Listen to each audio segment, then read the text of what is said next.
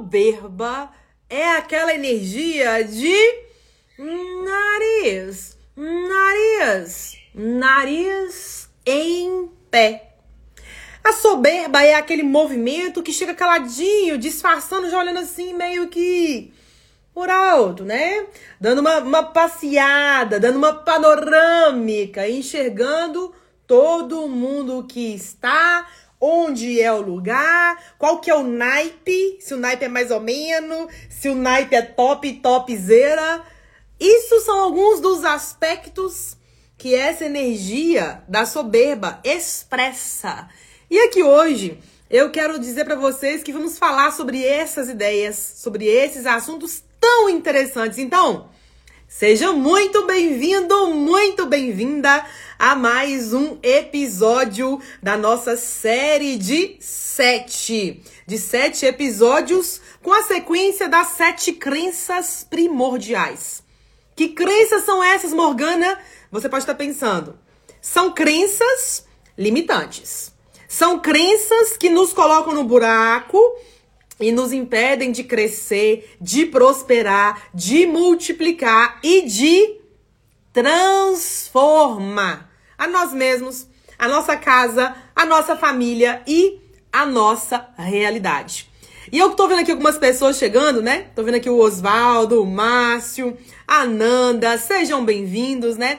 A Cris, sejam todos bem-vindos. Outros vão chegando aí no meio do caminho. E vamos aqui hoje seguindo o nosso baile, porque o nosso último episódio da série vai colocar a soberba de um lado e vai colocar na contraparte, do outro lado da história, a humildade. Então aqui hoje é um bate-papo assim dual. De um lado vamos falar de um aspecto e do outro da sua contraparte. Então eu já começo aqui dizendo para vocês o seguinte: quem não viu os episódios anteriores, se organiza para ver. Está salvo no Instagram, está salvo no Spotify e em breve, alguns dias, vai começar a entrar também no nosso canal do YouTube. Busque aí série As Sete Crenças Primordiais, que você vai encontrar isso, ó, muito bem detalhado para você poder aprender e pegar aí os outros códigos, né? As outras crenças que eu falei no decorrer da nossa jornada, ok? Então agora que nós estamos no mesmo nível, vamos começar a falar dela, né? Da senhora soberba, dessa energia que muitas vezes se apresenta na nossa vida e a gente não vê. É aqui que está o grande ponto quando eu falo da soberba. Então, do mesmo modo que eu fiz nas últimas lives, nos últimos bate-papos, vou fazer aqui também. Vamos fazer metade do encontro de hoje é falando da soberba e a outra metade será falando da humildade, que é a contraparte da soberba. Dizendo isso, eu começo falando que uma das características que a soberba manifesta, uma, uma das características é a gente andar na vida, ó, com o nariz em pé. Aqui em Minas, a gente fala isso. Nossa senhora, fulano de tal é muito nariz em pé. O que, que é isso, Morgana? Nariz em pé significa o sentido, o senso, o comportamento da superioridade. Então, quando você vê gente andando com o nariz em pé, você pode olhar ali, ó. Pode parar e bater o olho para ver. Você vai ver. Se você bater o olho para ver, você vai ver que ali por trás desse comportamento a soberba está engatada. A soberba está manifestando. Então, esse sentido de nariz em pé quer dizer que eu quero ver os outros. Olha aqui o movimento, ó. Eu quero ver os outros de cima. Eu quero colocar os outros, ó, para baixo de mim. Eu quero me colocar, levantando meu narizinho, eu quero me colocar para cima, no sentido de superioridade. Então aqui a primeira característica que a soberba traz é esse sentido, é esse movimento de superioridade. Daqui a pouquinho eu vou falar mais sobre isso, mas já trazendo para vocês aqui esse aspecto da superioridade, tem que entender o seguinte: que se de um lado, se de um lado eu tenho a superioridade, narizinho em pé, se para eu ter o narizinho em pé, eu preciso ter alguém embaixo. Então, quando a gente vê o aspecto da superioridade manifestando, você pode ter certeza que vai ter os de baixo, que vai ter aquelas pessoas que vão se colocar para baixo, aquelas pessoas que vão se sentir embaixo. Então a soberba, ela traz como sombra os dois aspectos, a superioridade e a inferioridade. Porque para algo ser superior, naturalmente, tem que ter um oposto. Tem que ter algo que, que vai ficar no plano inferior. Só que muitas vezes a gente faz isso sem perceber. Muitas vezes a gente tem esse comportamento sem notar que a gente está agindo daquele modo. E eu conto para vocês. Durante muito tempo, eu fiquei presa nesse aspecto. Durante muito tempo, eu fiquei expressando essa superioridade, ou tentando, né? Na realidade, eu tentava forçar uma superioridade que não existia. Era uma superioridade mental, que eu achava que ela era real, mas ela não existia. E aí, todas as vezes que eu fazia esses movimentos, sem perceber que era um movimento de nariz em pé e de plantar essa ideia da superioridade, naturalmente tinha alguém que ia ficar para baixo, que ia estar tá lá embaixo no pé da história, que ia se, se vestir como aquela pessoa inferior, né? E isso é um problema, gente, porque quando a gente tem crenças de superioridade, é um problema. Quando a gente tem crenças de inferioridade, é outro problema. Então a gente vai ter problema lá em cima e lá embaixo. É um, é um caos isso aí. Então, se você se sente para baixo, se você se sente pequenino, apequinado perto de algumas pessoas, se você se sente desconfortável perto de algumas pessoas, eu te alerto. Cuidado aí, ó. Muito sinal já na área da soberba tá manifestada. Tanto a soberba que trabalha o aspecto superior, quanto essa que promove essa ideia, esse sentimento, esse comportamento de inferioridade. Abra seus olhos. Continuando aqui nosso assunto, quando a gente pensa no tema da soberba, outra característica que ela apresenta pra gente é o movimento de ser exibida, né? A, a soberba, do mesmo modo que a luxúria, propõe pra gente essa ideia de ser exibido, né?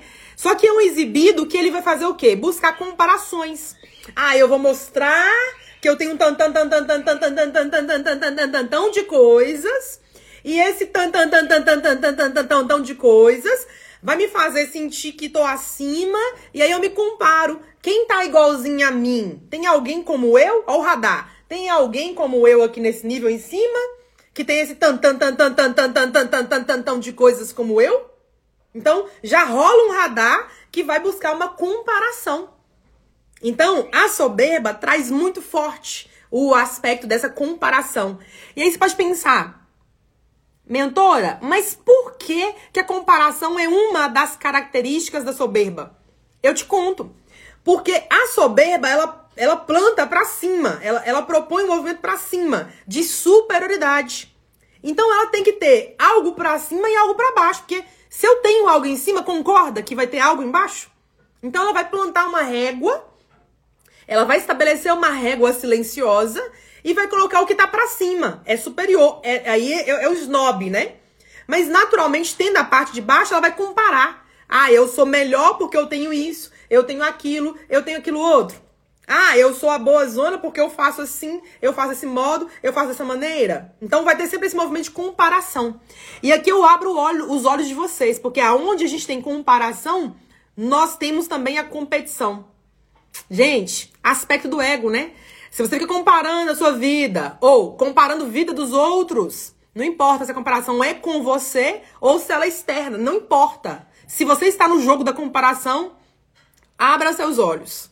Porque aí a gente tem a soberba manifestando, e aonde a gente está comparando, vai ter o sentido da superioridade, vai ter o sentido da inferioridade, e naturalmente vai ter as comparações estabelecidas. E onde a gente tem tudo isso, vamos passar a régua e colocar uma coisa a mais nós também temos o aspecto da inveja. Então, ó, luxúria, inveja e soberba normalmente é o trio parada dura da confusão, dos atritos e dos transtornos. Eu costumo falar que é o trio das máscaras, né? Porque você não tá percebendo que tá sendo invejoso. Porque a inveja é silenciosa. Você mal vê que ela tá aparecendo. Então a inveja é silenciosa. A, a luxúria, ela é para frente, ela é exibida, ela é para fora.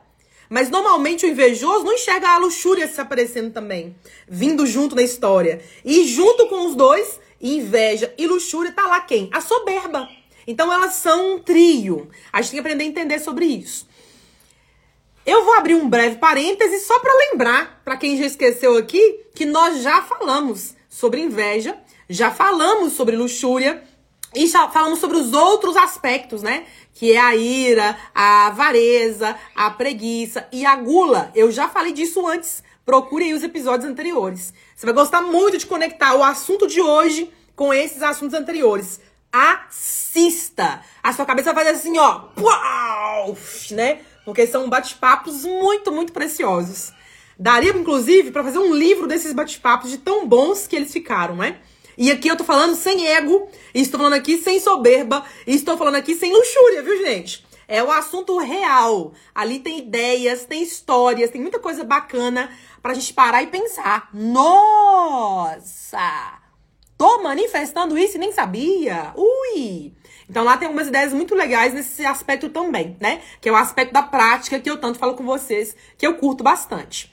Agora, antes, antes de eu avançar para as últimas características da soberba, eu vou ler aqui um comentário da Nanda. Nanda, que bom te ver aqui, bonita. Seja bem-vinda, poderosa. A Nanda fala assim pra gente, abre aspas no pensamento da Nanda. Essa comparação é tão complicada, às vezes temos a mania de nos comparar às pessoas e muitas vezes isso chega a ser frustrante no final. Nanda, é sim. O que você disse aqui é a verdade. Na verdade, a gente não fica frustrado, não é nem no final, já é no início. Então vai rolar uma frustração inicial e uma frustração automática lá no final, quando tudo estiver concluído. E isso é um problema. Pessoas que ficam comparando, elas estão com mental lá da década, de, lá do início do século 20, 1900, 1910, antes da Primeira Guerra Mundial. Por quê? Porque lá naquele período, 1900, aconteceu um movimento muito forte, né? Foi um movimento global, mas principalmente americano.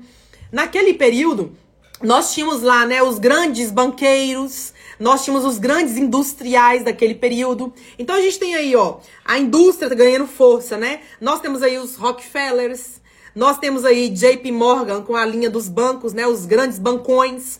Nós temos aí aquela turma do Edison, né? Edison, Tesla, tá tudo naquele bololô ali da virada do século, do século XIX para o século XX.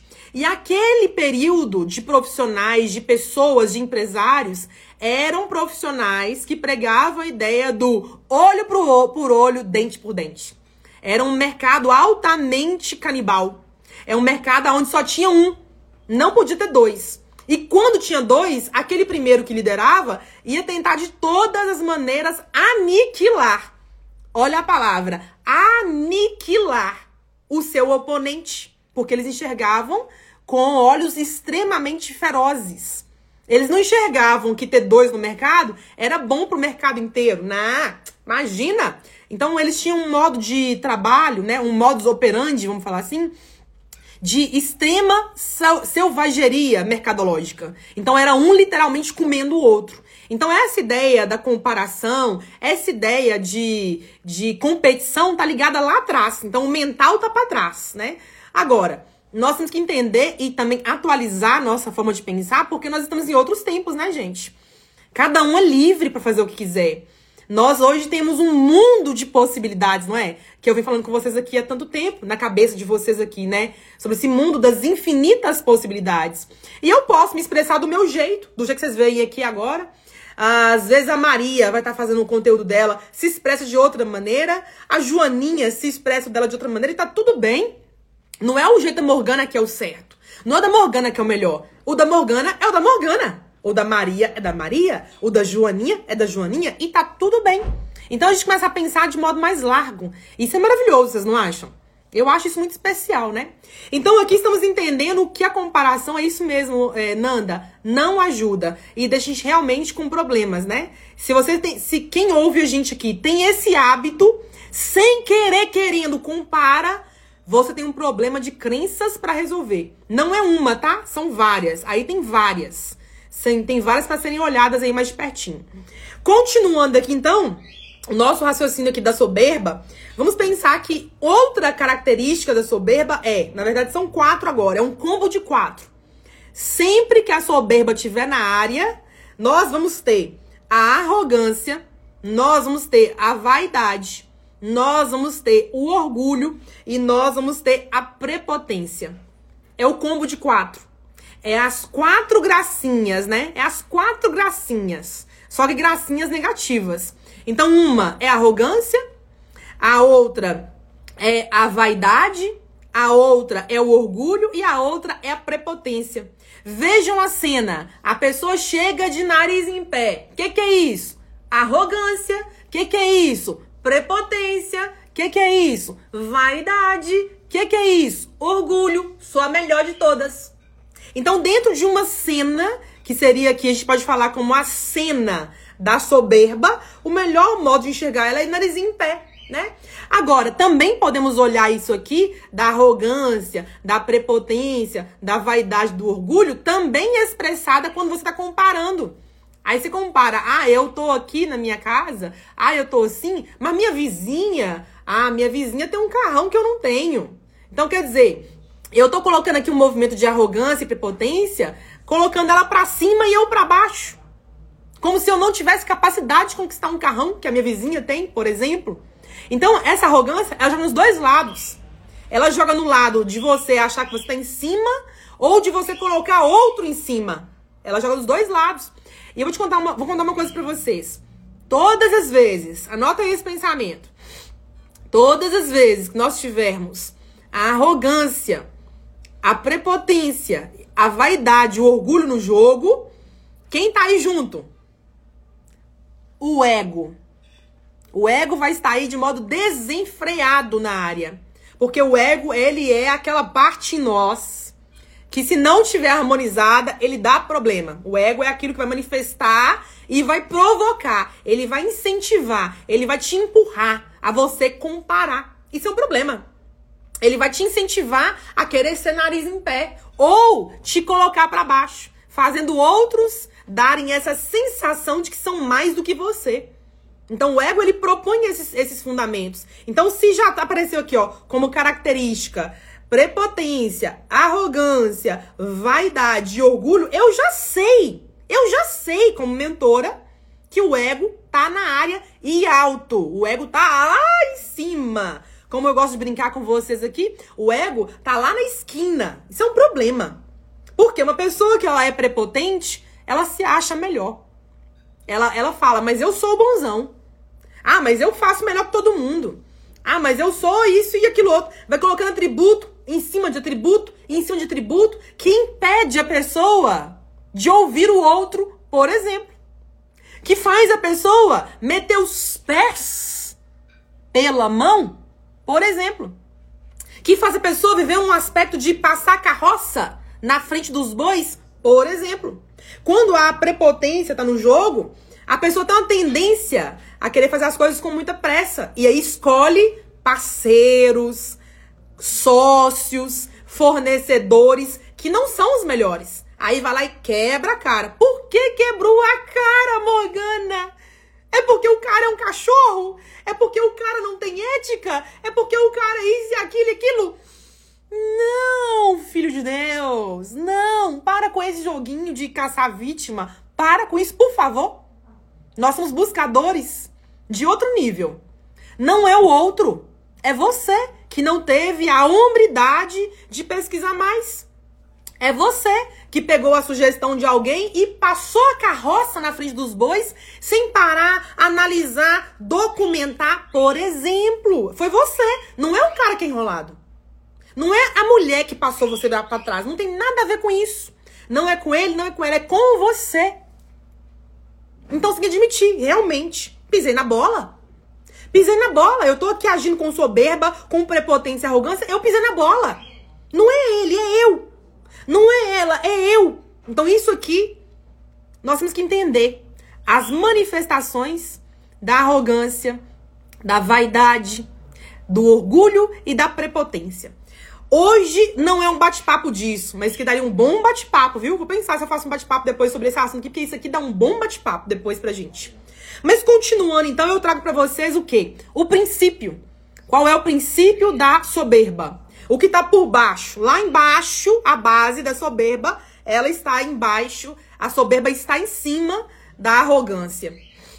Então, sempre que tivermos a soberba manifestando, a gente tem junto ali a arrogância dando as caras com, a, com todos os dentes, né? Dando as caras para todos os lados. Então, a arrogância é aquele movimento de que eu sei, eu sou o bonzão, dá licença que é da minha maneira. Olha a arrogância aí. Eu não quero te ouvir, porque eu sei tudo já, tá? Eu já tenho tudo aqui escrito. Para com isso. Você não sabe de nada. Você tá velho, você tá ultrapassado. Para, me larga, me larga. É do meu jeito que, que é isso, Morgana? Princípio. Que princípio é esse, Morgana? Soberba. Então a gente começa a observar as manifestações entranhadas, não é? Agora, do jeito que eu tenho o princípio, eu também tenho a palavra-chave. E qual é a palavra-chave da soberba? A palavra-chave é a vaidade. Então a minha vaidade me faz agir de um jeito. E é da minha maneira, porque eu sei, entendeu? Porque eu olhei, que eu já entendi tudo do assunto, eu dei uma gulgada aqui e eu sei tudo dessa questão, e é isso aí. Aí o narizinho querendo subir de novo, né? Então, a gente começa a perceber os sinais de como a soberba se manifesta. E aqui eu vou abrir um parêntese dizendo: eu falo para vocês, mas vocês podem pensar, mas mentora, o fato de você estar contando isso quer dizer que você não tem a soberba? Eu vou dizer: não, para com isso, gente. Nós estamos na Terra.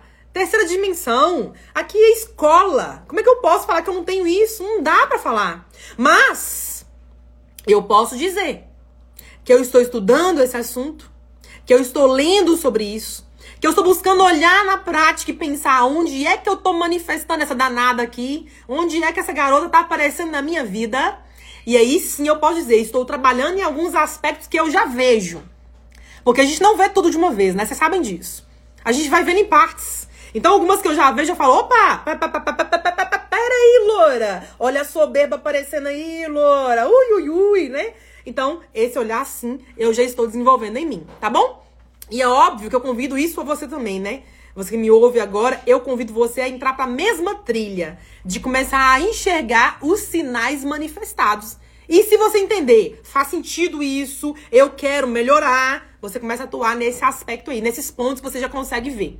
Combinado assim? Continuando, eu vou entrar então agora para os atributos de sombra, porque a soberba, ela traz junto com ela as amiguinhas, né? Ela traz a, aquilo que combina com a essência e a energia distorcida dela. Então, um dos atributos de sombra da soberba é a comparação que nós falamos quase agora. Então, sempre que tiver alguém comparando, comparando, comparando, temos ali dentro a soberba manifestada. Outro aspecto de sombra da soberba é o menosprezo. Você, num sentido de arrogância, de prepotência, você vai tender a menosprezar os outros. Ah, eu não vou perguntar para ela o que ela acha porque eu tenho 10 cursos, ela só tem um. Ah, eu não vou dar ouvidos para essa pessoa que já fez isso há 30 anos atrás, porque ela já tá velha. A ideia dela tá velha. Faz 30 anos que ela fez aquilo e eu tô fazendo agora. Então eu sou mais moderno, eu sou mais jovem, eu sou mais. tô mais fresquinho. Ela tá velha. O que, que é isso? Tô menosprezando. Isso é um sinal de menosprezo do outro. Então aí já tem mais um sinal para você de atributo da sombra, que tá lá engatado na soberba. Continuando. Outro aspecto de, de sombra da soberba é a superioridade. Achar que eu sou up, melhor que os outros, narizinho em pé. Então, esse narizinho em pé aqui é o símbolo da superioridade. E por trabalhar isso, naturalmente eu tenho o um lado oposto, que é da inferioridade. Dois problemas. E aqui a gente começa a entender que, então, aqui a gente tem uma característica de sombra que ela é dual superioridade e inferioridade. Isso aqui tem que ser entendido. Tem que ser entendido. Se a gente deseja corrigir pontos, se a gente deseja reprogramar as nossas crenças, se a gente deseja andar para frente e andar para cima, tem que olhar para isso. Agora, continuando o nosso tema, aqui eu falei sobre soberba, não foi? Olhamos para ela, levantamos características, entendemos o princípio, olhamos para a palavra-chave e para alguns atributos de sombra. E do outro lado, na contraparte dela, nós temos a humildade. Gente, falar da humildade dá assim, ó, dá uma série, dá uma série só para falar da humildade. Tamanho é a profundidade desse tema. E a humildade, eu tô colocando ela como contraponto aqui da soberba, por quê? Por quê? Pelo simples motivo de que, se de um lado eu tenho narizinho em pé, do outro eu tenho um olhar sereno. Eu tenho um caminho do meio. Eu tenho uma maturidade que me diz eu não preciso me posicionar com o narizinho em pé. Para que isso? Quando eu tenho aqui a humildade contrapondo a soberba, eu tenho aqui então uma coisa de olho no olho. Olha, ele conquistou um carro. Olha, ela conquistou uma casa. Olha, eu moro hoje de aluguel, ou eu moro na casa dos outros, favor. Tá tudo bem. Não preciso me colocar nem para cima nem para baixo, e eu não preciso colocar o outro nem para cima nem para baixo na história da vida. O outro tá no momento que permitiu comprar um carro. A outra tá no momento que permitiu comprar uma casa. Que ótimo. Humildade. Então eu não preciso comparar. Ah, mas ele prefere comprar carro. Ah, mas ela preferiu comprar casa. A casa dela vale tanto, o carro vale tanto. Parará, pererê. Não precisa desse jogo, gente. Isso é um jogo raso. Isso é o quê? Isso aí é um aspecto de novo lá atrás da soberba. Então a humildade, ela vem como contraparte da soberba. E o que, que é isso então? Vamos pensar aqui em termos de características, né? Quando a gente pensa na humildade, ela traz pra gente algumas características. E uma das características é a simplicidade. E a gente não pode confundir simplicidade com outras coisas, né? Com o fato de você não querer nada com a vida mais, com o fato de você menosprezar a riqueza, menosprezar as coisas boas. Isso não tá ligado, isso aí é distorção, na verdade. Então, quando a gente pensa aqui na simplicidade, é na essência da palavra simples. Então, a humildade é aquela que vai o quê? Vai construir suas coisas com tranquilidade, sem pressa, sem correria. A humildade vai fazer você enxergar a beleza nas pessoas, nas conquistas delas, nos movimentos dela e tá tudo bem. Porque cada um tem o seu tempo, Cada um tem a sua caminhada, cada um tem a sua vida. Isso é simplicidade. Simplicidade não quer dizer que você não goste de coisas boas, que você não queira ter coisas belas, acessar experiências legais em outros lugares e tudo mais. Não, não tem nada a ver isso com uma coisa com a outra. Mas a simplicidade tem a ver de você caminhar a sua caminhada.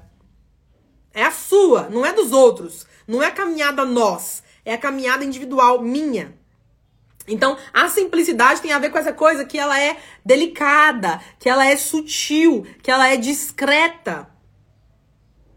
Diferente da soberba que quer mostrar, que quer comparar, que quer ser o melhorzão, que é toda hora tá em cima, toda hora tá em cima. É diferente. Então, a simplicidade ela vai promover essa coisa de pé no chão. Pé no chão. Ah, eu quero fazer uma casa, eu quero comprar um móvel, ah, eu quero fazer uma viagem. Calma, pé no chão, na simplicidade, vai dar tudo certo. Não precisa correr, porque correr é o ego. Simplicidade para ler as coisas, para ver os cenários, para enxergar as possibilidades. Humildade, simplicidade. Então, uma das características da humildade é a simplicidade. E eu vou reiterar, abrindo um parêntese, que simplicidade não quer dizer que você não possa usufruir de coisas boas. Não quer dizer que você tem que abrir mão das coisas da vida, dos bens materiais, por exemplo. Porque muito se confunde. Humildade com pobreza, muito se confunde. E às vezes a pessoa pensa, mas se eu for humilde, eu vou ter que largar tudo. Se eu for humilde, eu vou ter que morar na rua. Eu vou ter que montar uma ONG se eu for humilde. Não tem nada a ver uma coisa com a outra. Tem pessoas que vivem assim, elas escolheram isso. Pronto, é o caminho delas. Não é o meu. Então, por exemplo, a Morgana, que fala com vocês agora aqui, eu eu tenho trabalhado a humildade comigo, eu tenho trabalhado a simplicidade comigo, mas eu gosto de coisa boa. Gosto. Ai, Morgana, então é o seu ego aí na área? Sim. É o ego na área, sim. Mas também é a minha presença divina na área que gosta de coisa boa. A minha presença superior, ela sabe que existem coisas lindas, belas, feitas por artistas, por pessoas que vivem suas vidas de modo orgânico, de modo que a beleza é o que move a elas. Eu gosto de coisas boas, sim, não nego. Isso não tira a minha simplicidade. Não tira a Morgana real do jogo. Não tira, muito pelo contrário. Me faz ser única. Então a gente vai entendendo que humildade é diferente de pobreza. Que simplicidade é diferente de fazer voto de pobreza, voto de né, miséria. É diferente. E a gente tem essa ideia, muitas vezes, distorcida da humildade, porque lá atrás a gente tinha aí um movimento religioso, né? Da linha religiosa católica, principalmente. E aqui sim, eu vou falar, eu vou falar. Aonde se pregava a ideia de santos principalmente santos. Ah, mas o santo tal morreu à míngua. Ah, mas o santo tal largou tudo na vida e vai viver uma vida miserável. Ah, mas o santo tal, ele teve uma vida assim, assim, assada. Então se pregou no mental coletivo essa ideia de que para eu ser humilde, eu tenho que abrir mão de tudo. E isso não é verdade. Eu posso abrir? Posso. Se eu quiser. Eu. Eu, no meu individual, quiser. Ai, Morgana, todo mundo tem que abrir? Se você quiser.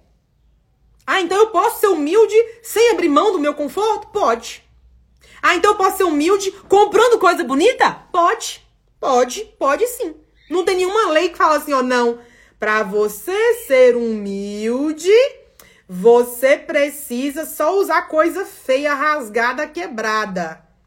Pra, não, tem, não tem uma lei que diz: para você ser humilde, você precisa usar só um par de chinelo, uma túnica e sair andando pelo mundo. Não existe uma lei que fala isso. Então a gente tem que aqui, inclusive nesse bate-papo, abrir a mente, abrir a cabeça, abrir a cabeça, para começar a ver as coisas de outra maneira. Continuando o nosso pensamento aqui, outra característica da, da humildade é quando a gente age, a gente move, a gente vive com base na autorresponsabilidade. Então, quando nós somos responsáveis, eu, eu sou responsável por mim. Pelo que eu faço, pelo que eu vou fazer, pelo que eu já fiz. Eu, autorresponsável, é comigo. Não é com a minha mãe. É comigo. Não é com meu ex. É comigo.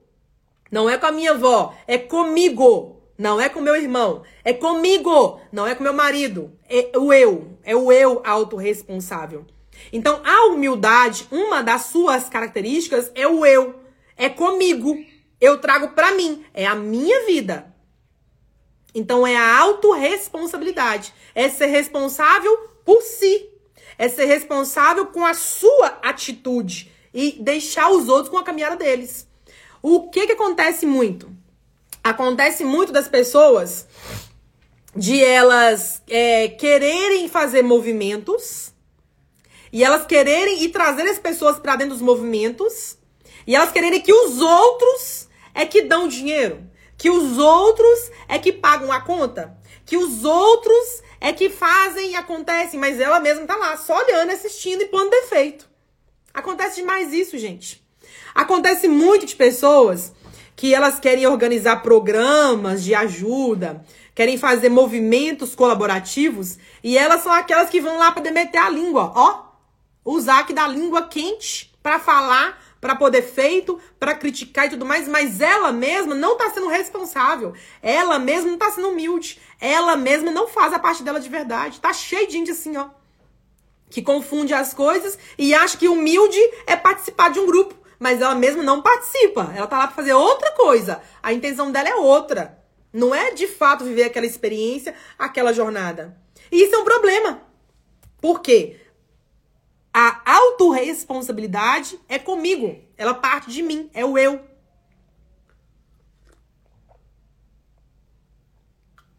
Um minutinho pra aguinha, né? Então, quando a gente começa a pensar que para eu ser humilde, eu, eu, Morgana, no meu indivíduo, tenho que ter consciência, eu paro de olhar para fora. Eu paro de olhar pro meu irmão, pra minha mãe, pro meu vizinho, pro meu cliente. Eu paro de olhar para fora, porque é comigo. Eu vou assumir. E quando eu assumo, game over. Ninguém tira de mim. Então, quando eu tomo postura e eu assumo aquilo, é a Morgana assumindo aquilo. Não é outras pessoas assumindo aquilo. É o eu. Se eu falo, eu vou estar tá lá, eu vou estar tá lá. Mas se por qualquer motivo que aconteça, eu não posso estar lá, eu vou avisar, eu não posso estar aí. Isso aí para mim não vai ser possível agora. O que, que é isso? Consciência, autorresponsabilidade, simplicidade para praticar a humildade. Então vocês estão vendo que a coisa é larga, né? Que o assunto aqui dá pano pra manga, né? Eu tô vendo aqui uma mensagem da Iraci. Que bom te ver aqui, Iraci. Falando olá, lindona. A Gil Sara também entrou com a gente aqui também quase agora, né? Tô vendo aqui muitas pessoas conhecidas. Tô muito contente com vocês aqui, hein? O Gustavo, tô vendo aqui a Gil, a Edivane. Que bom ver vocês. A Vanusa, a Rose, a Mari. Sejam bem-vindos, viu? A Fabiola. E tô vendo aqui uma mensagem. O pessoal da Íntima, sejam bem-vindos. Tô vendo aqui uma mensagem da Nanda dizendo assim. Quantas verdades você disse até agora? Ai, que alegria, viu, Nanda? Que tá fazendo sentido para você, né? Fico muito contente com isso. Isso aqui tudo é pra gente pensar, né? Pra gente começar a pensar fora da caixa, ver além do óbvio, né? Começar a ver as coisas, como eu sempre falo com vocês, de uma certa maneira. É, é por aí que tá o grande ponto, né? Afinal de contas, nós somos buscadores, né, meus queridos? E minhas queridas. E buscador que é buscador tem que parar e pensar. Só que às vezes a gente não pensa, porque não nos ensinaram a pensar. Nos ensinaram a reagir. Nos ensinaram a copiar o que o outro faz. Você olha, olha, olha, olha, olha, e aí interioriza e faz igual. Nos ensinaram a isso, mas não nos ensinaram a refletir, a pensar, a ponderar, a analisar, a ver de um jeito, a ver de outro, a pensar, a analisar, a coçar a cabeça, a olhar de novo, a, a fazer aqui conjecturas e reflexões e no final falar: olha, eu tô sendo mesmo. Eu tô sendo mesmo um irresponsável? Eu tô sendo mesmo um arrogante? Eu tô sendo mesmo uma pessoa prepotente? Eu tô sendo mesmo uma pessoa de nariz em pé? Não nos ensinaram a olhar isso. E quando não nos ensinam, a gente não sabe. Ninguém ensinou. Como é que eu vou saber? A menos que eu tenha trago isso de bagagem, né? De outros tempos. Mas aí é um assunto para outro momento, não é um assunto para hoje, né? É um assunto mais adiante pra gente falar sobre isso. Continuando aqui então, vou trazer a última característica que eu que eu tô pontuando aqui entre tantas, entre tantas, vou colocar mais uma característica aqui da humildade, que contrapõe a soberba, que é o nosso assunto de hoje. Então, uma, uma característica que contrapõe aqui a soberba é o caminho búdico. E antes dessa live aqui, antes desse bate-papo aqui, um dos membros, né, o meu mentorado, ele chama Manuel. Manuel mora no interior do Ceará. Manuel é um senhor com mais de 75 anos de idade. Mora no interior do estado do Ceará. E o Manuel tá estudando. Já faz uns dois anos e pouco que ele tá estudando os meus conteúdos, né? E ele é aquele aluno, assim, que ele tá sempre presente.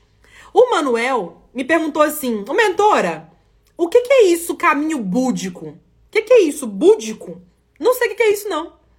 Manuel é uma pessoa muito simples. Aí, ó, olha as características. O Manuel é uma pessoa muito simples. Então, ele tem dentro dele as características da simplicidade. O Manuel é uma pessoa muito humilde. Ele pergunta, ele não sabe, ele pergunta: o que, que é isso, búdico? Então aqui vai mais um sinal para você que a gente poderia colocar como outra característica da humildade, que é o perguntar. Eu não sei, você me fala? Então isso também é humildade. Porque quando eu pergunto, eu jogo no chão qualquer sinal da arrogância, de achar que eu sei quando eu não sei. De achar que, ah, não tem relevância isso, quando eu nem perguntei o que é.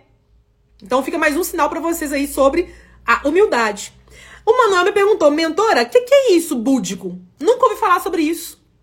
Aí eu falei, vou te explicar. E o que eu falei para ele lá, eu falo para vocês aqui agora.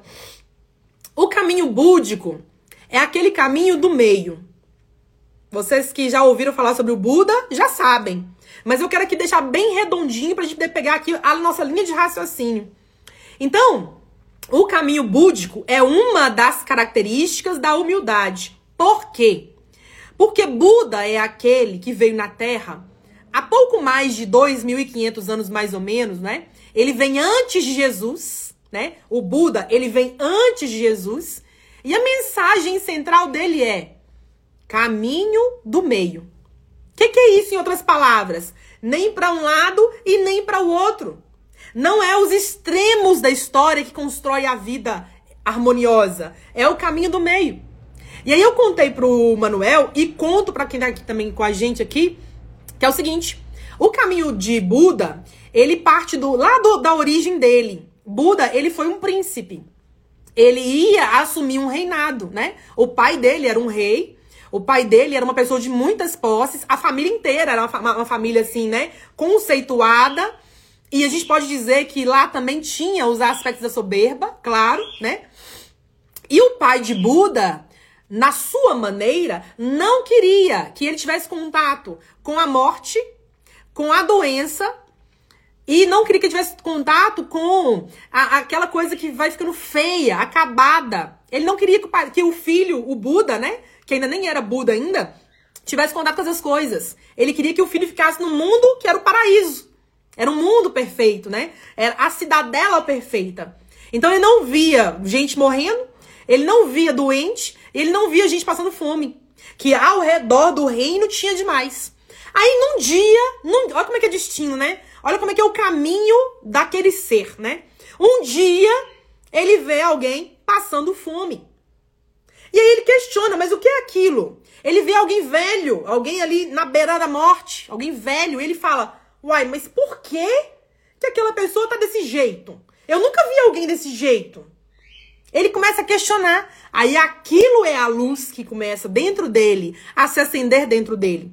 Aí no, na história toda de Buda, ele rompe com o pai dele, ele sai do palácio, ele vai viver a sua própria jornada, né? Ele vive o seu caminho. E ele vai buscando aqui, buscando ali, como um buscador que o nosso mestre Buda é, como buscador que ele foi, mas que ele é.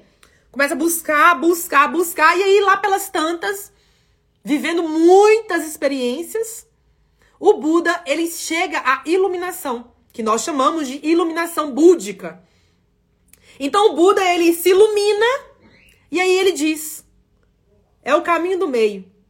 Ó, nem muito para lá e ó, nem muito para cá, é o do meio. Então Buda propõe pra gente esse caminho do meio. Então aí nós temos aí construindo a volta dele Buda, aí tem os seus discípulos, e aí começa o um movimento budista, não é?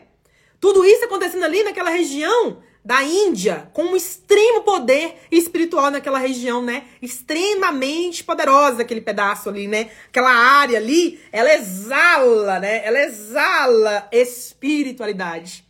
E aí Buda vem cravar, ele vem cunhar o caminho búdico esse caminho do meio. E eu confesso para vocês, eu custei a entender isso. Nossa senhora! Ô, gente, eu pedalei tanto para entender isso, vocês não tem noção do tanto que eu pedalei, não. Isso não entrava na minha cabeça.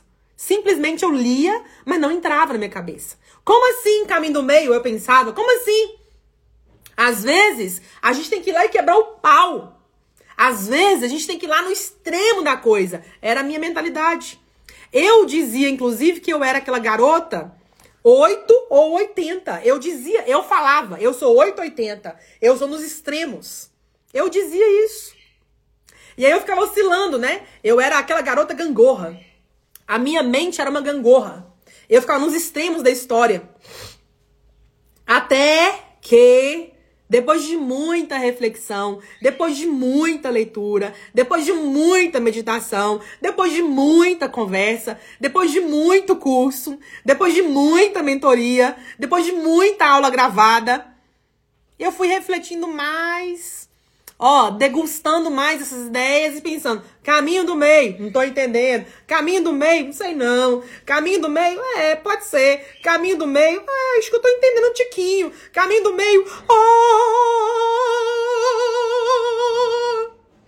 tô entendendo um tiquito do que tiquito do que tico tiquito de nada. eu posso dizer que eu tô nisso aqui, gente. Estou, eu entendi até agora um tiquinho do tiquinho do tiquinho de nada. Pouquinho que eu sei, eu tô aqui compartilhando com vocês. Porque a caminhada é muito longa, né? Esse assunto é muito profundo. Então, a gente começa a perceber a coisa mais larga. Tô vendo aqui o, o Roberto chegando. Que bom te ver, Roberto. Olha o Roberto contando. Excesso de proteção. Sim, o pai de Buda, ele expressou muito isso, né? E qual era a sombra? Soberba, entre outras. Mas soberba. Qual era a crença primordial limitante? Soberba, né? Então o pai não queria que ele visse o mundo real, como ele é. Continuando aqui nossa história, então aqui eu falei das características, né? Da humildade. Eu quero dizer então qual é o princípio que eu pontuei aqui que vai estar tá sempre como base da humildade. O princípio é a sabedoria. Então você não vai ver, não, não vai ver alguém humilde que não tenha sabedoria. Você não vai ver. Então a humildade, ela tá em cima, ó, ela tá em cima do que? Da sabedoria. Eu só consigo viver a humildade se eu sei que é melhor o caminho da humildade. Eu só consigo viver a humildade se eu já começo a falar, eu quero mais. Eu não tô mais aguentando ficar desse jeito, achando que eu sou a boa zona da história. Eu quero mais. Eu só consigo viver a humildade se eu consigo olhar para mim com responsabilidade. Eu só consigo viver os aspectos da humildade se eu começo a colocar a sabedoria na minha frente me guiando. Me mostra como é que eu posso ser mais humilde. Como? Eu quero aprender como eu posso expressar na prática, na vida real, a humildade. Como? Eu quero aprender isso. Então, se eu não tenho a umbridade, como diria meu pai, né? Se eu não tenho a umbridade de me colocar na cadeira do aprendiz, eu, tô, eu tenho um problema de soberba. Se eu não tenho a umbridade de me colocar com simplicidade diante das coisas e jogar no chão as comparações, eu tenho um problema de soberba, de inveja e de luxúria. Se eu não tenho a umbridade, se eu não, se eu não tenho a capacidade, se eu não tenho a capacidade de eu assumir que eu quero ajudar os outros por mim mesma, eu tenho um problema de soberba. Eu tenho um problema de preguiça. Porque não é os outros quem falavam, ah, Morgana, fazer. Não, eu tenho que partir de mim. Tem que vir de dentro de mim. Não é porque os outros me chamam para eu ir. Porque senão eu vou estar tá fazendo provavelmente para agradar os outros. É outra crença. Então, vocês estão entendendo como é que a coisa é larga? Isso é largo, gente. E aí tem uma coisa muito interessante, porque eu vou falar de mim aqui pra vocês entenderem, tá? Eu tô dando alguns exemplos da minha jornada pra vocês pegarem alguns sinais e vocês pensarem. Por exemplo, eu, Morgana, não sou aquela garota, nesse momento da história da minha vida, eu não sou aquela garota que eu movimento ONGs. Eu não sou. Ah, eu vou lá na, na ONG, eu vou ajudar a ONG, eu vou montar um grupo de ajuda a tal lugar. Eu não sou essa pessoa ainda. Aí você pode pensar, nossa, mentora, mas você não tem vergonha de falar um trem desse? Não? Em público? Vai ficar gravado, você não tem vergonha de falar um trem desse? Não. Eu vou dizer vergonha nenhuma. Nenhuma. Zero. Vergonha zero. Por quê? Porque se eu tiver vergonha, eu tô mentindo. Eu não tô lidando com a verdade. Se eu tiver vergonha, é porque isso não tá bem resolvido em mim. Eu não enxerguei que isso é uma sombra ainda. E eu não posso ficar vivendo a vida com a base da mentira. Não quero viver essa vida mais na base da mentira. Não quero isso pra minha caminhada.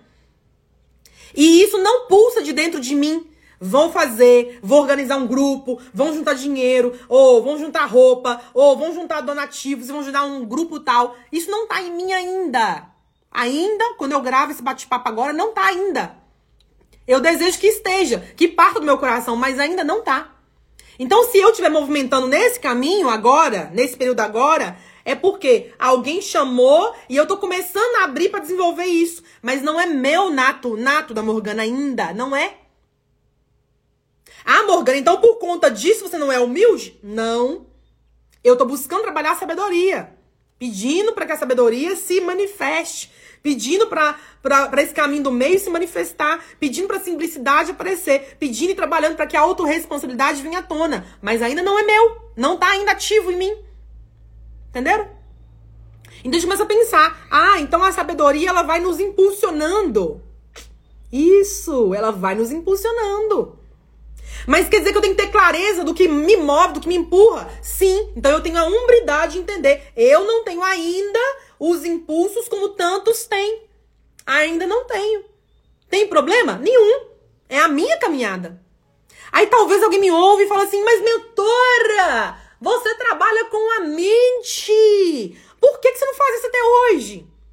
Porque isso ainda não está latente em mim, Morgana. Eu sou um ser individual, você é outro. Aí você pode falar, mas mentora, pelo amor de Deus, tem tanta gente precisando, passando fome. Eu ajudo, você não ajuda? Você pode pensar aqui. Aí, olha só, você entrando lá pra, pra soberba do, do que a gente falou aqui hoje. Você tá me julgando, me comparando com você que ajuda e eu não ajudo. Você tem isso nato e eu não tenho, ainda. Então vocês estão vendo como é que o exercício pega a gente? Que a gente é pego pelos detalhezinhos? Porque às vezes a gente se compara, mas eu faço, eu não faço? Olha aí, a superioridade, o narizinho pé subindo. Então a gente tem que pensar sobre isso. A gente tem que pensar sobre isso. Outro dia, inclusive, eu falei com uma vizinha, né? Uma, uma querida aqui, que tá me acompanhando mais pertinho. E essa minha vizinha, quando eu propus o evento, né, o evento das mulheres, que ia ser um movimento, um encontro de mulheres aí que nós fizemos ligados à energia de Maria Madalena, essa minha vizinha falou assim: Morgana, faz um, um grupo, nesse grupo, é, incentiva que as pessoas deem doação. Um quilo de alimento. E aí você ajuda um lugar. Eu falei: legal sua ideia. Muito boa sua ideia. Mas aquilo não tocou meu coração. Aquilo, meu coração não falou assim: é isso, é isso. Faz sentido. Ao ponto de eu mover para isso. Meu coração não foi tocado nesse ponto. Aí eu falei: é legal a ideia. Mas não é para agora, não é, não é esse o propósito do encontro. Não é para esse caminho que a gente tá fazendo isso, isso aqui. Não foi para esse viés. Entenderam? Então a gente começa a entender quem somos nós na história. E isso é poderosíssimo. Continuando, tô vendo aqui o Agnel. Ei, Agnel, que bom te ver aqui, meu querido. O Agnel comentou assim: a passagem nas escrituras sagradas que a soberba precede a ruína. É, você que é muito entendido, né? Das escrituras, das palavras sagradas que atravessam séculos e milênios, né? Tem mesmo falando sobre isso. A soberba é um aspecto que a gente tem que vigiar, gente. Vigiar. Não é à toa que o nosso mestre de luz, Jesus, o Cristo, disse, né? Orai e vigiai. Então, Jesus, ele via muitas coisas que a gente não compre conseguia compreender ainda, né? E o Roberto tá dizendo assim: humildade é saber que o conhecimento e o aprendizado são eternos. São, viu, é, Roberto? A humildade, ela quando ela entranha dentro de nós, ninguém tira, ninguém, né? Nem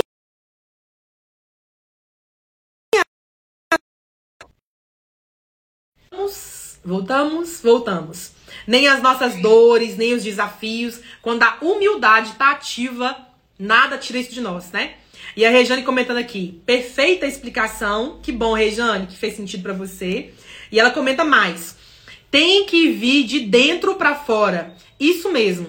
Tem muita gente que ajuda as pessoas carentes, por exemplo, só para se destacar. Então não é um ser humilde. É. É isso aí, Rejane. Então a gente tem que parar e pensar na nossa vida, né? Aí a gente vai lá na autorresponsabilidade de novo, porque o humilde ele é autorresponsável. Então, quando a gente começa a entender isso, a gente começa a pensar assim: eu vou fazer por quê? Porque isso me move? Porque isso está dentro dos meus princípios? Porque isso é um dos meus valores? Ou para mostrar para o outro que eu sou bonitinha? E eu já fiz muito isso, viu, gente? Eu já fiz muita coisa para mostrar que eu era bonitinha, tá? Eu já fiz muitas vezes, muitos movimentos para mostrar que eu era boa da história, que eu, né, eu queria validação, eu queria reconhecimento. Mas não era por mim mesma. Então aí era soberba de novo, né? E aí, nessa jornada de autoconhecimento que eu tô aqui com vocês, e estudando tudo isso aqui, eu revi muitos conceitos.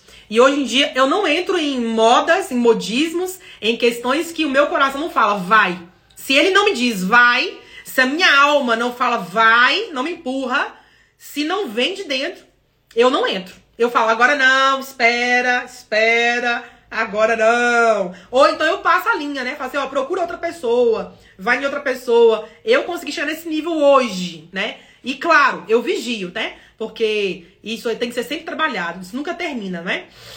Ó, continuando nosso assunto, pra gente chegar na reta final desse bate-papo, um minutinho.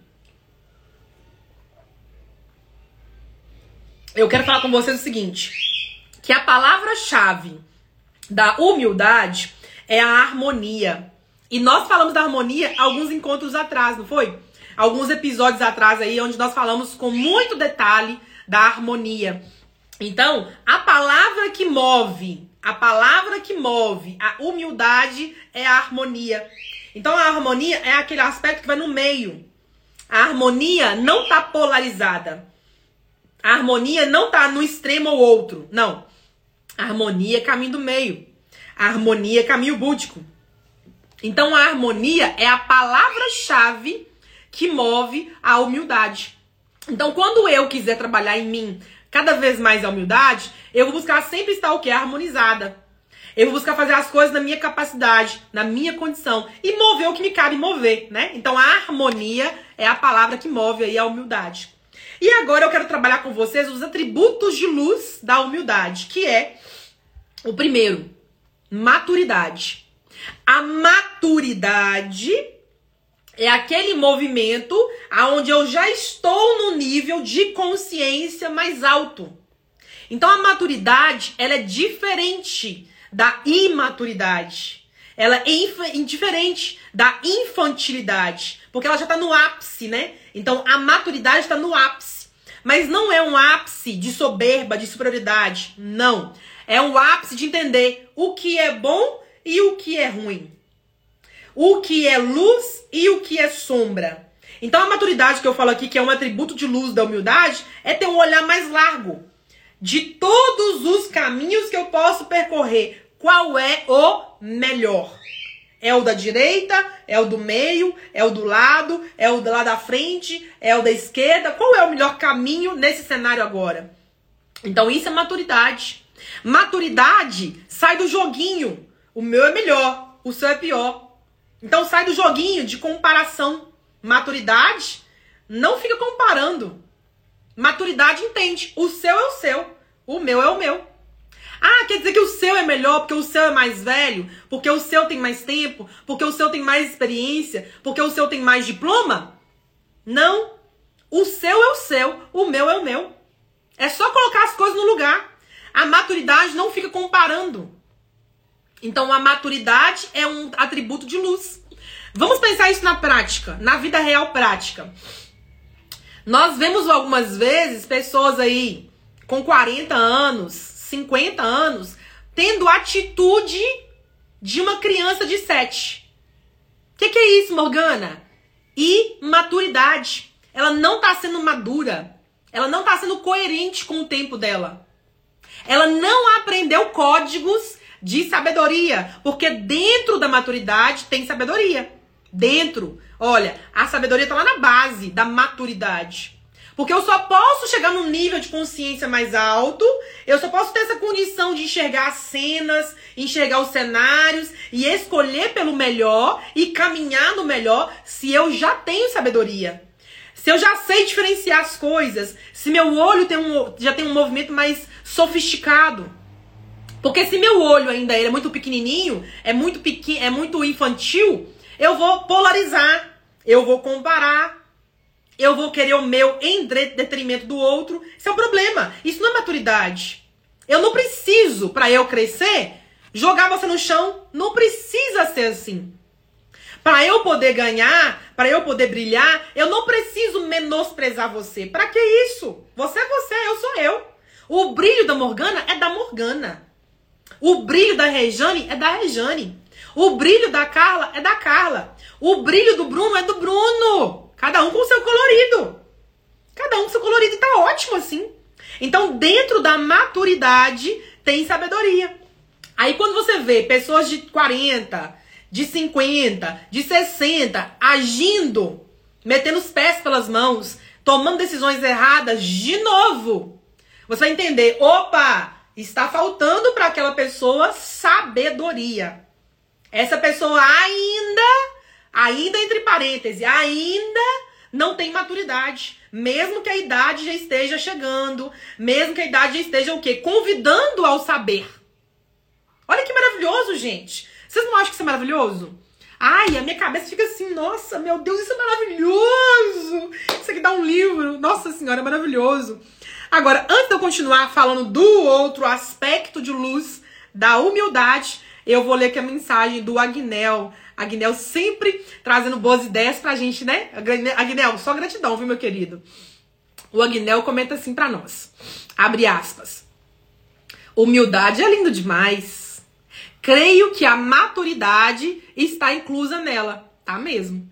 A humildade de coração consegue se medir em relacionamentos, reconhecendo o próprio nível e também o nível do próximo com respeito. É isso. É exatamente isso, Agnel. Você falou tudo, fez muito sentido, né? E é um movimento que é lá e aqui, né? Então é, é muito profundo isso, muito profundo, né? Muito filosófico também, né? A Regiane dizendo: Você arrasa, meu bem. Você arrasa, meu bem. Isso mesmo, que bom saber. A Carla dizendo: Adoro, que bom. O Agnel dizendo: Dentro da humildade tem, está a sabedoria. E tudo isso gera maturidade, isso mesmo, né? Tá tudo relacionado. O Bruno dizendo oba, porque ele, ele pegou aqui eu falando, né? Que cada um tem seu colorido, tem seu jeito próprio, é isso mesmo, né? É, Bruno. Então vamos pensar aqui. Eu quero só abrir um parêntese antes de eu continuar aqui o assunto. Antes de falar sobre a questão da, da, do próximo aspecto, eu quero abrir um parêntese sobre a idade. A idade não é sinônimo de sabedoria. Não. A idade não é sinônimo de maturidade. Porém, contudo, todavia, vamos lá e voltamos aqui. Um minutinho.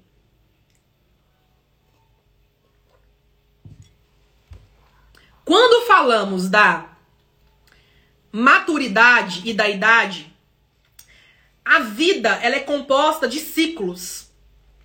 E esse ciclo, segundo o princípio da alquimia, é organizado em setenários. Sete anos Bebezinho, primeira infância. De 7 a 14, segunda infância. De 14 a 21, aquele movimento ali hormonal do, da, da vida jovem, início da vida jovem. De 21 a 28, a sequência desse jovem adulto, né? Saindo do jovem jovem para um jovem adulto. De 28 a 35, é, vem aí o estabelecimento, né? Dos gostos, vontades, carreira. Dos 35 a 42, vem essa coisa que vai entranhar cada vez mais a carreira, vai firmar cada vez mais. É uma fase de concretude. De 42 a 49 é o último ciclo do 7, da sequência de 7. 7 vezes 7, 49, né? Então, lá dos 42 aos 47, 49, vai ser o estabelecimento é, é, de fato o selo que bateu lá e falou: tá concluído, tá no caminho certo. Então, a partir dos 40, que vai estar tá no finalzinho dos, do. Vai estar tá no finalzinho do sexto centenário. A partir dos 40 já começa um movimento ali que a pessoa já precisa estar tá bem claro na vida dela. O que, que ela quer, o que, que ela busca, se o caminho é esse mesmo, ela fazer o que ela gosta, seguir os seus princípios tem que estar mais estabelecido por causa do próprio movimento dos sete anos, do ciclo dos sete. Então, quando a gente vive uma temporada de vida que tá passando dos 40 e não tá bem resolvido, ui, meu Deus.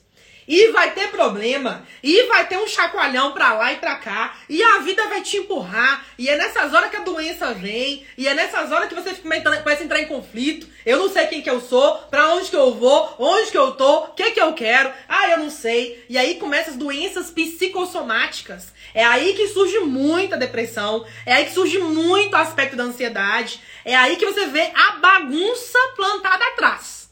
É aí que você vê. Aí você me fala, mas mentora, por que você está dizendo isso? Porque eu estudo isso. Mas por que, que você estuda isso? Porque eu quero desenvolver cada vez mais as minhas habilidades e Eu trabalho com muita gente dessa faixa de idade. Mas, mentora, e se eu tiver com 40 e poucos e não tiver ainda resolvido? Eu digo, você provavelmente está sendo chacoalhado pela vida. Provavelmente. Muito provável. Isso é um problema. Porque se você não resolve definitivamente, não encontra suas respostas reais, vai doer cada vez mais para frente. Porque o mundo tá andando, ó, aceleradamente. Então aqui a gente vê a, a, a questão da maturidade. A partir dos 40 já se espera. Não eu espero. Não é a expectativa do ego. Não é o ego. Vamos deixar o ego de lado da cadeirinha dele. Não é o ego. Mas a vida. A vida já espera. O ciclo da vida já espera. Até os astros já esperam que você já esteja mais maduro. Que você já tenha resolvido muita pendenga para continuar avançando. Ai, mentora, mas eu não quero resolver. Vai tomar porrada. Ai, mentora, mas é, é que eu sempre fui assim. É um problema quando você fala que você sempre foi assim. É um problema isso. Você é cheio de crença aí dentro. Tá cheio de crença. Tá num quadrado, você tá num cubo. Que não tá nem cogitando ver além. Então a gente tem que entender o que, que é maturidade. Porque sim, a vida cobra, a vida empurra. E ela move a gente para que ali, passando dos 40, já se espere uma sabedoria. Já se espere um entendimento. Eu vou continuar namorando e separando, namorando e separando, namorando e separando até quando? Eu vou continuar ficando com cinco ao mesmo tempo, mas até quando? Ah, eu vou continuar aqui me enrolando, é, e é isso aí. Mas até quando? Você não tá aqui a passeio na Terra. Então a gente tem que entender o que, que a maturidade nos convida. E isso também puxa a idade. Mas esse é um assunto dá pano pra manga, você sabe, né? É esse também um assunto que dá pano pra manga, que nós vamos aprofundar em outros momentos, não aqui agora, né? Aqui eu tô vendo uma mensagem da uma mensagem, peraí, peraí, da Rejane dizendo: "Estou na fase da concretude". Pois é, amiga. Por isso que a gente conversa muito lá no WhatsApp, no grupo, né? Pra você começar a realmente firmar o pé em algumas coisas, pra coisa se estabelecer. Porque senão, mais adiante, a vida vai bater, né? E a vida bate mesmo, viu, gente? Continuando aqui, a Regiane comenta assim. E graças a Deus e a você, estou passando de cabeça erguida e co-criando a vida que quero e não perder tempo mais. Pois é. Você tá aprendendo muito isso, né, Rê? Que bom. Ó, continuando aqui então com os atributos de luz, falei da maturidade. Outro atributo de luz da humildade, a busca. Então, o buscador, viver a jornada do buscador é um dos atributos do, da humildade. Se eu não busco nada, nada, humilde eu não serei. Se eu não busco nada que é bom, humilde eu não serei. Por quê? Porque se eu não busco nada que é bom, nada que é de cima, não dá para eu estar tá lá na humildade. Eu não consigo manifestar isso. Porque no lugar vai estar tá manifestando o quê? A preguiça. A gula.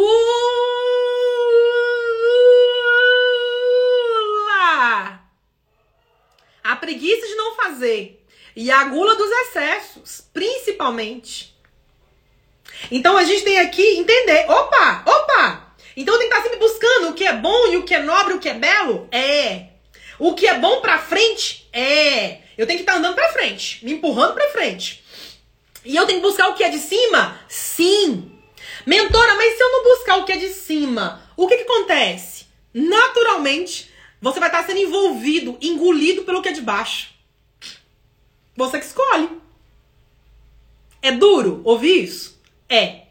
Mas ou você busca para cima, ou você já tá sendo engolido, comido, enrolado, encalacrado para baixo. Só tem dois caminhos. Ou sobe ou desce. E quando eu descobri isso, ah, meu Deus, eu falei, nossa senhora! Minha mãe amada, eu não quero ficar pra baixo, não. Quero ficar em cima, eu quero subir. Quero me elevar nessa vida. O tudo for possível. Eu quero levar pra. Me elevar nessa vida, não na próxima. Na próxima é próxima, mas nessa aqui eu quero fazer minha parte.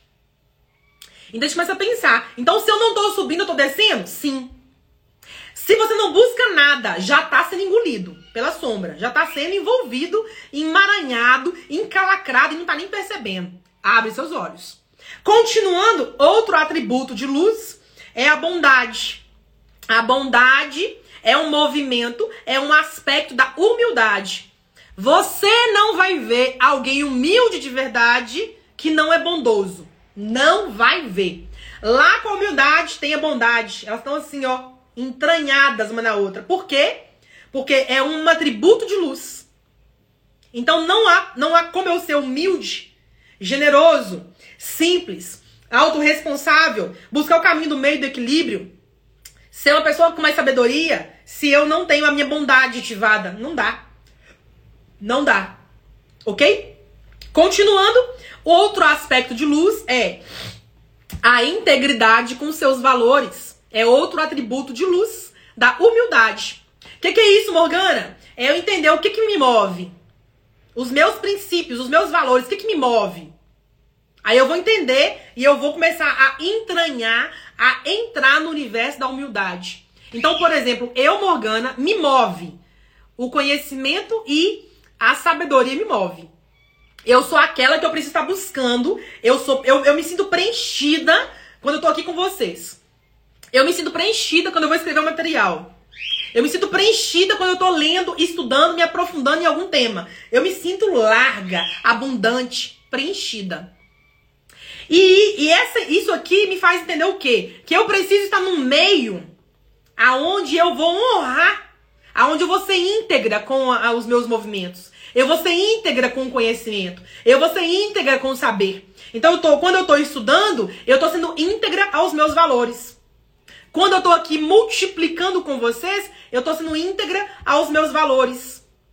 Quando eu pego um livro e eu cuido desse livro, eu pego o livro, eu leio, eu guardo ele, eu ponho lá bonitinho, eu tô honrando essa integridade. Eu tô sendo íntegra com aquele conhecimento daquele livro. Vocês não vão me ver, não vão me ver pegar livro e jogar de qualquer coisa. Não vão ver. Vocês não vão ver meus quadros de certificado jogados em qualquer canto. Não vão ver. Vocês não vão ver os itens do meu estúdio colocados de qualquer jeito. Vocês não vão ver. Vocês não vão ver as minhas roupas jogadas no chão, de qualquer maneira. Não vão ver. Por quê? Porque isso é um valor para mim. Porque isso é um princípio para mim. Eu cuido das coisas. Eu não sei fazer jogado. Eu não sei fazer isso. Isso, isso fere, isso fere a minha alma. Se eu pegar um livro e jogar ele assim, pega o livro aí e jogar para alguém, isso fere a minha alma. Isso fere o meu ser. Se eu pegar um livro e jogar no chão, rasgar uma página dele, isso fere o meu, meu íntimo. Porque eu tô sendo desleal com o meu princípio. Desleal com o meu valor. Eu não tô respeitando. Entendem? Então a integridade, ela é um princípio, ela é um atributo de luz da humildade. Olha que coisa linda, gente. Maravilhoso, né? Maravilhoso isso. Ó, tô vendo aqui o Bruno falar, faz muito sentido. Não é, Bruno? Muito poderoso isso. E a Regiane contar grandes exemplos para nós também. Fico contente, minha querida. E eu quero então aqui agora, já que eu passei bem da hora nossa aqui, eu quero então aqui dizer para vocês duas coisas. Duas coisas. Primeiro, que essa jornada ela foi patrocinada, ela foi inspirada pela mestra Maria Madalena. Essa jornada foi inspirada pela sagrada Sofia Celestial a sagrada sabedoria, não é? Essa série é totalmente inédita. Tudo que vocês ouviram aqui nesse episódio é tudo inédito, totalmente inédito. Foi descendo e eu vou soltando, né? Porque eu sou dessas. E eu quero convidar vocês a assistirem os episódios anteriores. Tem eles em vídeo no Instagram e em breve no YouTube. Vai estar disponível em vídeo. E também tem em áudio, para quem gosta de ouvir, fazer as coisas aí e ouvir. Lá no Spotify também tem disponível também em áudio também para vocês. Então, quem não viu os episódios anteriores, vejam. Nós falamos da avareza, da preguiça, da inveja. Falamos da gula, da soberba e da ira. E hoje, no último episódio, estamos fechando, estamos selando com o tema da soberba. Então eu quero convidá-los a assistir os episódios anteriores. E eu termino aqui recomendando uma coisa para quem assistiu todos os episódios ou só assistiu esse, não tem problema. Eu recomendo o quê? quem tá aqui me assistindo, me ouvindo e pensando, mentora, tudo que você falou aí da soberba, eu estou vendo manifestado na minha vida. Para quem tá aqui me ouvindo, assistindo, pensando, mentora, eu preciso trabalhar isso urgente na minha vida. Como é que eu faço na prática? Eu te conto. Nós temos uma escola, que é a Escola dos Buscadores. Lá dentro da escola, nós seguimos um método, um passo a passo. Passo um, passo dois, passo três, são passos. Tá tudo lá dentro da escola, detalhado e explicado. E eu quero convidar você a estudar com a gente. Porque tudo que eu falei aqui hoje está lá dentro explicadinho. Lá dentro tem exercício. Lá dentro tem sugestão de livro. Lá dentro tem técnica, lá dentro tem meditação, lá dentro tem muito, muita atividade para ajudar você na prática a romper tudo isso. Mas isso está lá dentro da metodologia da escola. E aí você pode comprar a sua jornada, o seu acesso no plano anual ou no plano mensal. Então você pode escolher como é que você quer pagar, inclusive, né? O plano anual é para quem? Para quem está com dinheiro na mão ou para quem tem cartão de crédito liberado, com crédito liberado aí, pode comprar o plano anual. Compra o anual. Porque no anual, inclusive, você tem acesso a toda a grade durante um ano inteiro. Tá tudo liberado para você lá no plano anual. Então, todas as novas atualizações vão caindo para você no plano anual. Agora, no mensal é diferente. No mensal, você tem acesso, né, aos estudos, ao método, porém, porém, no plano mensal, você acessa mês a mês. Paguei esse mês, receba a fase 1. Paguei mês que vem, recebe a fase 2. Paguei no outro, recebe a fase 3. Então você tem acesso às fases de acordo com as suas renovações, ok? E outra coisa importante, no plano mensal, você não tem acesso, ó, não tem acesso a alguns módulos que são exclusivos do plano anual. Então você pode estudar, começando com um plano mensal se quiser, e vai avançando, avançando, avançando, aí você entra lá no anual. E quem já entra no anual, você começa a estudar e vai avançando, avançando, avançando no seu tempo, no seu momento e vai progredindo mês a mês, módulo a módulo, fase a fase, tá bom? Então os detalhes estão aqui, ó, no link. Só você buscar no nosso site aí, www.morganacarvalho.com. O Márcio até escreveu pra gente aqui no chat, né? É só você acessar o nosso site aí e conhecer a nossa escola dos buscadores. Qualquer dúvida, qualquer dúvida, manda mensagem. Ah, mentor, eu não entendi isso. Manda mensagem. Ah, eu não sei se isso aqui é pra mim. Manda mensagem. Ah, lá dentro trabalha esse assunto. Manda mensagem que eu vou te responder. Tá bom? Então, com dúvida, você não fica. Dizendo tudo isso e já encerrando nosso assunto, eu digo que eu amei falar desse assunto. Eu amo estar aqui com vocês. É muito poderoso e eu me sinto saciada, né? Me sinto inteira, plena, quando eu estou aqui multiplicando essas ideias com vocês.